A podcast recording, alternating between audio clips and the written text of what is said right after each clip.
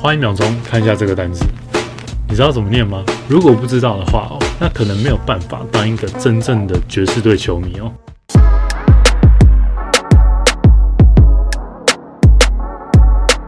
Hey, what's up? your boy Skip to my loop。最近都在做短片啊，希望大家还喜欢。不过呢，还是要回到我们的篮球故事。那首先呢，要先问大家一个问题：如果你要组一支最强的篮球队哦，那个先发的控球后卫，你会想要选谁？Steph Curry 吗？还是 Kyrie Irving？还是 Chris Paul？还是之前我影片有讲到的 Chauncey Billups？不过到这边先暂停一下，我不知道你心里有没有一种感觉，在这么多的球员名单当中，你会不会突然觉得，会不会那个最强的，就是我最没注意到的那一个呢？就是那种通常最厉害的，都是最不被人发现的，就是通常最有钱的人，他都不会让你发现他很有钱，安静低调，但是非常的厉害。今天这个控球后卫，他没有镁光灯的焦点，他也没有拿过冠军。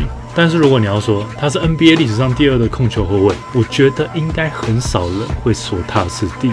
这个人哦，他低调到连个绰号都没有，至少我没有找到了。如果真的要讲的话呢，我觉得他应该就是助攻和超杰的代名词吧，助攻机器人或者是超杰制造机之类的。今天就为大家带来爵士队的传奇后卫 John Stockton。All right, let's get to it. Miss Billy, Miss Billy, Miss Billie Holiday.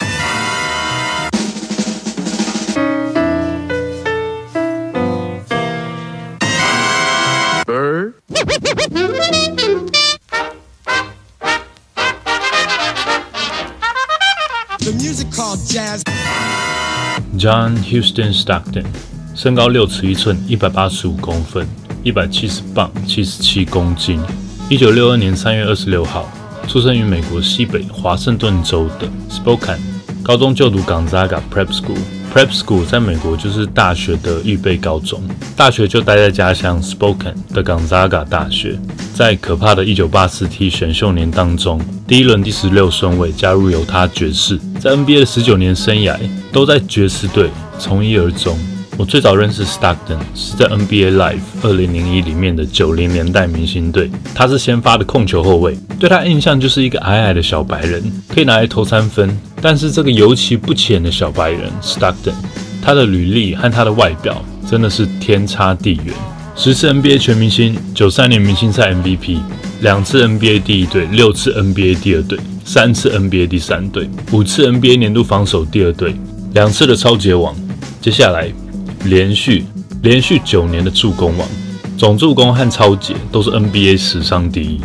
入选一九九二年梦幻一队，入选 NBA 五十大球星、七十五大球星、NBA 名人堂。爵士队和冈扎嘎大学都退休了他的十二号球衣。Stockton 来自一个运动家族，他爷爷 Hus Stockton 在一九二零年代打过 NFL。Stockton 家庭的关键词哦。郊区、爱尔兰、瑞士、德国血统、罗马天主教。Stockton 家族在 Spoken 这个地方住了好几代，可以想象这种小圈子的成长环境，家族中的关系都是非常紧密的。爸爸 Jack Stockton 和妈妈 Clementine 从小到大就给孩子一个观念，每一件事情都用最认真的态度去对待。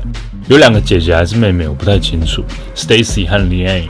主要呢是 Steve 大他四岁的哥哥，跟一般的兄弟一样，John Stockton 从小每一件事情都会跟哥哥比较，就连身高也会努力想要多长一公分。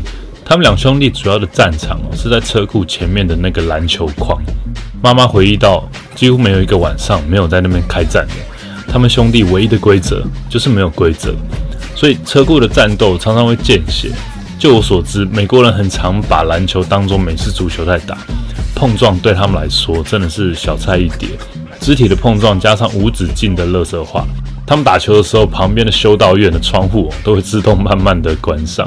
很多时候，Stockton 会哭着跑进厨房，想找正在洗碗的妈妈取暖。妈妈只会跟他说：“如果你觉得你哥真的太大只，不然你就不要跟他打吧。”接着跑到客厅找在看电视的老爸，老爸也说：“我看你还是不要跟他打球好了。”但是过了几分钟之后，你只会听到篮球的声音在车库前面再度响起。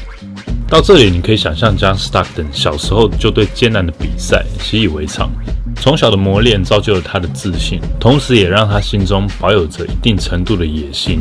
他觉得他可以做很多一般人都做不到的事，在 Saint Aloysius 小学球场上和课堂上都有着非常耀眼的表现。他也是班上的领导人物。大约十一、十二岁的时候，虽然他没有绝顶的天赋，但是因为刻苦练习、超龄的心理素质，在很小的年纪，John Stockton 就善于观察一切，并且用头脑打球，让他赢得了很多的奖杯。平常的磨练让 Stockton 的体能远远超过一般人。中学的时候也没有特别训练，随意参加一个田径比赛，就以十五秒之多打破了全市纪录。在冈扎嘎预备学校，Stockton 参加了棒球校队，有几手打击、防守、投球都难不倒他。他是校史中第一个拥有完美比赛的投手。在美式足球校队，虽然矮，但是他非常的有力量。Stockton 担任球队掌控全局的四分卫，跟 Iverson 一样。美式足球一直是 Stockton 最擅长的运动。至于篮球方面，Stockton 每天至少花五个小时在球场练球。还有，Stockton 很常在家里乌漆麻黑的地下室练运球。大家放暑假在喝酒开趴，Stockton 则是每天待在体育馆里面。冬天下雪的时候，就算戴着手套也要练习罚球。到底为什么要那么认真呢？因为 Stockton 觉得要打进 NBA 对他来说，那个门非常的窄。透过一系列的基本功苦练，让高二的 Stockton 在篮球场上的表现极度的有效率。高四时候场均可以攻下二十三分。甚至有一场比赛，他创下了十七个超节。哎，对，不是助攻，十七次的超节。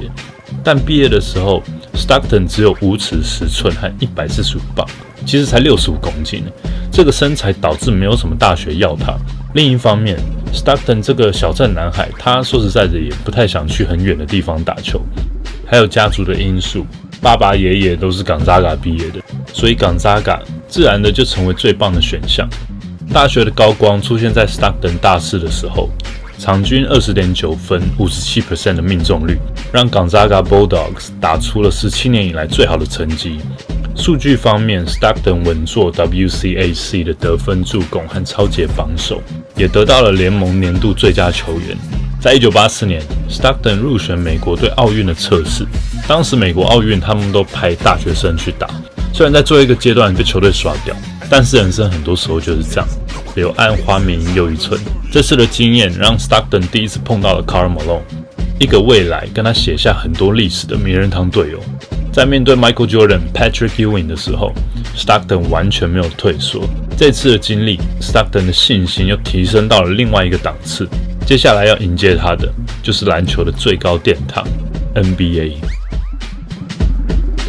一九八四年 NBA 选秀第一轮第十六顺位，犹他爵士选到了 John Stockton。盯着电视机前面的球迷哦，全部都傻眼了，想说怎么会选一个看起来没有什么特色的小白人呢？球队是缺律师是不是？爵士几乎是以底薪哦签下了这个新人，来当做当时全明星 Ricky Green 的替补。第一年只有先发五场的 Stockton，表现五分五助攻，中规中矩。但是所有人都不知道，Stockton 脑袋中的智慧和心中无比强大的求胜意志，才是他最可怕的武器。当 Stockton 第一天到爵士队报道的时候，第一件事就是去问教练：“教练，我有办法看球队去年所有比赛的录影带吗？”Stockton 把爵士队所有的战术、队友通常都怎么跑动、他们最喜欢在哪里接球，这一切哦，全部都像电脑程式一样输入在 Stockton 的脑袋里面。要知道，一九八四年。那是个没有什么人在看录影带的年代。到了 NBA，Stockton 觉得所有的对手一瞬间都变得更高更壮，防守啊，活动的范围都变得很广，打球的空间突然变得很压迫。之外，你做每一个动作、每一个决定的时间更短，这也是很多大学球员没有办法适应 NBA 的原因。Stockton 心里想：我不确定我第二年还有没有办法继续待在这里。就是这样一直觉得自己不够的心态，督促着 Stockton 不断的变强。新秀球季，Stockton 跟其他花大钱的新秀不一样，他租的房子呢是越便宜越好，里面除了基本家具哦，什么都没有，甚至还舍不得开暖气。前三年板凳出发的 Stockton，得分和助攻慢慢的增加，到第四年站上先发的时候，Stockton 让大家看到这些年苦练的准备，都将展现在球场上。平均的得分跟助攻直接都到两位数，还维持了十年的时间。先发的 Stockton 直接连续九年拿下助攻王，九年什么概念？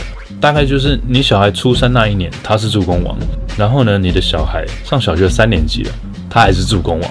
我不禁有点怀疑耶，Stockton 他都不会觉得无聊吗？就是打电动连续九年没有输过，先发的第二年，Stockton 第一次入选明星赛，也是连续九年入选。在九一年的一场比赛当中，十二次出手拿下二十分，并且传出二十八次的助攻。同年对上火箭，将近大三元的十九分、十一助攻，还有九超节。九三年跟卡尔马龙一起拿下了在爵士队主场举办的明星赛 MVP。一九九五年，Stockton 达成了生涯一万次助攻和两千次超解。爵士队哦，有 Stockton 的十九年，每一年都打进季后赛，但是好几次都以一点点的差距输给了像 Olajuwon 最后夺冠的火箭和 Gary Payton、Shawn Kemp 的超音速。曾经的高光时刻哦，就是九七年在 Charles Barkley 面前投进了压哨球。在 Ray Allen 绝杀马刺的 The Shot 之前，这一球是九零年代每一个人都知道的 The Shot。两次打进总冠军战，两次都跟公牛队大战到第六场才分出胜负。虽然跟冠军杯擦身而过，但 Stockton 这个他自以为第二年就要被释出的球员，在爵士队的十九年写下了辉煌的历史。二零零三年五月二号，Stockton 发了一个声明稿。决定从 NBA 退休，Salt Lake City 盐湖城，后来把爵士队主场 Delta Center 前面的一条路取名叫做 John Stockton Drive，在爵士队体育馆的面前也树立了一尊 Stockton 的雕像，纪念着这个只属于爵士队的伟大球星。你们觉得篮球到底好看在哪里啊？眼花缭乱的运球，力与美的灌篮，还是弧度优美的三分球？我觉得篮球的美有很多种，不只只有进攻，还有传球、防守。尤其你自己很喜欢打的时候，看着看着，你就会觉得天哪，这些到底是怎么办到的？我想这就是篮球的美妙的地方。想象一个画面：一九九二年巴塞隆纳的街道上，一个女孩认真的以为站在她前面这个头发整齐、旁分的白人，跟她一样，也是来看比赛的。如果 Stockton 每次都穿着西装出现哦，Kenny Smith 会以为他是来卖保险的。想象一个不到一百九十公分、不到八十公斤、穿着牛仔裤的白人，常常开着一台面包车到球场，一副刚从教堂结束开过来的感觉。先把孩子都放下车之后，再走进更衣室。如果不去认真了解，你不会知道他在 NBA 的记录是那些高大的黑人球员，不要说连车尾灯都看不到，根本就是两个不同世界的人。在篮球的世界，最重要的数据有几样：得分、篮板、助攻、超节、火锅。Stockton 就包办了这五个数据当中两个的 NBA 史上第一，生涯助攻远远超过第二名三千七百一十五次。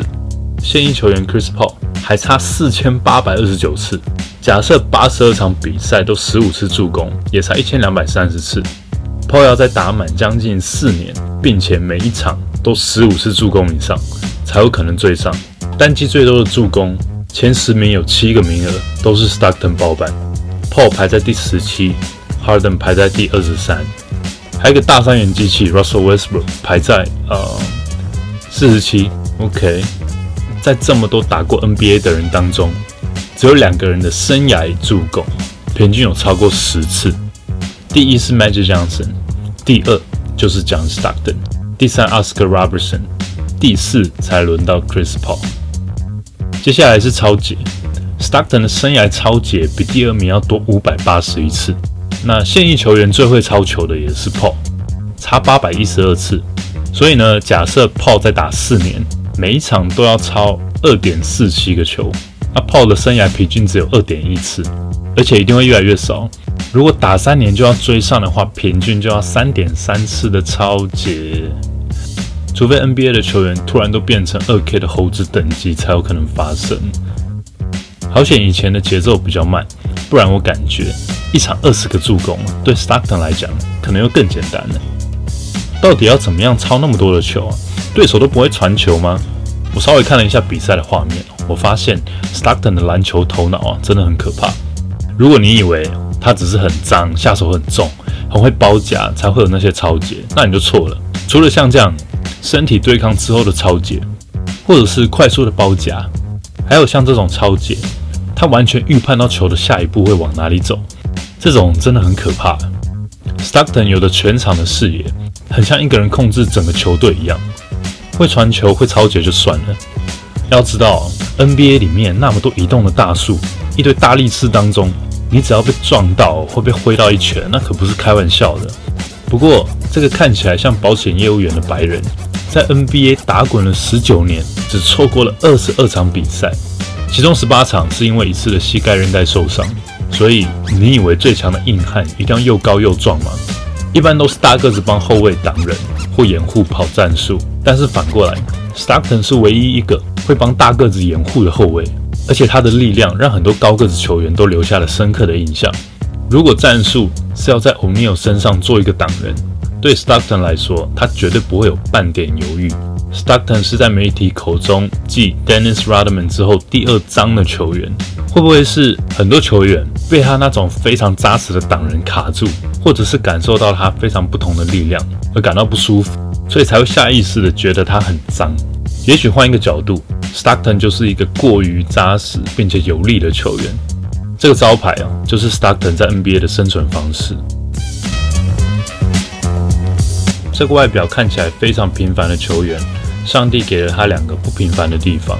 第一，Stockton 的手指天生特别的长，加上前面提到对于球赛的预判能力，让 Stockton 在进攻和防守上对球的掌握度都非常的高。第二个就是 Stockton 的心脏的强度跟一般人是不一样的。一般的成年人心跳一分钟大概落在六十到七十下左右，而 Stockton 则是跟他同样身材的男性的一半，所以就是三十五次。打一般的比赛，Stockton 通常没有在流什么汗的。Stockton 说他从来没有感觉到他的身材走样过，体能训练在他的生活当中是再平常不过的事情了。当一般人都会想要开车到山上看风景的时候，Stockton 则是会踩着他的脚踏车上山。这样的生活习惯加上对于比赛的专注，他专注到几乎能够用意志力的力量治好，或者是忽略掉他生理上的疼痛，让他的出场次数直接挑战现在的球员负荷管理。他觉得只要身为职业球员，用九十九 percent 的力打球都是不及格的。Stockton 的好胜心非常的强。但是是好的竞争，不是不择手段的那一种。他强到什么程度呢？有一次和亲戚家人打曲棍球，Stockton 为了抢球，把那个球棍打到他老婆的鼻子上，缝了六针。有一次在篮球训练营，Stockton 跟一个坐轮椅的十二岁小孩单挑，他发现这个小孩还蛮会投篮的，但这样给他投下去的话，应该会输。所以 Stockton 竟然他就开始盖那个坐轮椅的小孩火锅，就是没有让让他赢的意思。Stockton 喜欢各种运动。球季结束后，他会打个十八洞，大概八十几杆，拿起棒球棒，开始把棒球打出围墙外。游泳、划水，平常喜欢看有关科学的书，对于很多自然的草药，他自己也是非常有兴趣。看完了 Stockton 的数据，你会不会有一种感觉？为什么一个这么厉害的控球后卫，好像名气啊、光芒都不及很多球员呢？我大概归纳出三个方向：个性、打球风格，还有没有拿过冠军，还有现代篮球的演化。一个从小镇出生，生活单纯，除了篮球就是家人。传统的 Stockton 连记者会上的回答都没有办法让媒体大做文章。Staten 总是给出一些很无聊的回答，所以他可以早点回家，享受他自己的生活。有点像可爱 Leonard 的那种回答都不知道怎么接。Stockton 呢，连经纪人都没有。所有的合约都是自己跟球队谈，打球的风格中规中矩，没有花俏的运球、传球，没有体能怪物的大灌篮，所以通常爵士队的高光了，镁光灯的焦点最后都会是在马龙身上，所以也让人家觉得爵士队是马龙的球队，所以马龙得到了大部分的 MVP 选票。很多 NBA 的传奇球星虽然能力很厉害，但是如果有拿过冠军，好像你整个数据就可以加成个两倍到三倍一样。不过我们也知道，冠军很多时候是需要天时地利人和的，没有想象的那么简单。Stockton 很像就是一个生长在战国时代的股神巴菲特，他很常被拿来跟加拿大英雄拿过两次 MVP 的 Steve Nash 相提并论。在 Steve Nash 跟 NBA 全球化的这一季，我们有提到近代篮球的一个重要转变，让后卫的主宰力提升了很多。如果把 Nash MVP 赛季的数据跟 Stockton 的来做比较，看看这四年的 Stockton 的数据表现怎么样，Nash 除了有一年的篮板和得分是比较多之外，其他三年都只有篮板稍微多一点而已。我在想，会不会篮板刚好都被马龙拿走了？那个生涯篮板马龙是比 Stoudemire 多两个啦，这只是随便猜的。哦看完 Nash Stockton 的比较，我不觉得 Stockton 会输。还有别忘了，Stockton 的三分一定会投的比 Nash 少。你看这个空档，如果到现在早就直接投了，怎么可能运那么多的球？还有，如果要加上防守的话，这个一定是投给 Stockton 一票的。在爵士队宣布要退休 Stockton 的十二号球衣之后，记者问他的感受，他说：“其实我打球不是为了让我的球衣能够被退休，我是想能够在球场上再多赢个几场球。因为现在媒体资讯的发达，很多球员为了成为先发、成为明星，甚至为了电动你的个人评分而打球，比较在意球衣背后的字大于前面的字，这也是一种前进的动力啦。只是 Stockton 当初让自己不断进步的原因。”竟然只是因为很怕自己被球队裁掉的谦虚态度，Stockton 讲是这样讲啊，但是只要球赛一开打，他就会变身，场景回到小时候跟大哥在车库面前的战斗模式，心中没有惧怕，只有那渴望赢球的心。在篮球名人堂的演讲当中，他说：“我从来就不是队上最强的，只是刚好队友受伤，我才得到了先发机会而已。在家里，大哥 Steve 还是比我强。”而且现在台下这么多的听众，你们应该不是来看我吧？你们是来看 Jordan 入选名人堂的吧？我不懂诶，他不就刚好投进了那几个绝杀而已吗？为什么大家都觉得只有他最酷呢？我想我退休后最想念的，应该会是跟队友在公车上的干话时光吧。这种一般的生活不太可能会出现。那说完这一集，看了很多 Stockton 的影片，我终于发现说，好，为什么？Magic Johnson 还有 Danny a n g e 说：“小朋友，如果你们要学打篮球的话，一定要去学 John Stockton，因为那些传奇球星非常的清楚，如果你在 NBA 要赢球，甚至拿冠军，很重要的，也许到最后就是那个基本动作那一两招。就算防守的人知道你要干嘛，但是他也没有办法守住。就像 Stockton 跟马龙的挡拆，你没有发现吗？这个字。”就是 Stockton 怎么弄？那为什么它是一个字？因为它出现太多太多次了。只要有播到爵士队的比赛，主播一整个晚上都不知道要说多少次 Stockton 怎么弄。那你觉得现在联盟有谁有 John Stockton 的特质？非常的厉害，但是其实他个性是很低调的。在底下留言告诉我。希望我们都能从这些故事学到，不要以偏概全，先入为主。Never judge a book by its cover，不要只看书的封面，你就以为知道整本书在干嘛了。那影片最后跟大家讲一下频道的近况，球员故事会慢慢的进行，收集资料。干嘛的？那有别的主题我也会想要出，而且我希望你们看下来啊，觉得影片质感有慢慢的提升，这才是最重要的。那在等待长片的同时，希望你们可以支持短片，IG、抖音我都有放，目前一周我都会上个两部片。还有我的买路咖啡已经放在虾皮上了，品尝咖啡的同时推荐给大家一些音乐，这样子我才可以做更多影片给你们啊。那今天就到这喽，谢谢你们的收看。All right, that's it for me today. I'll see you next time. Peace.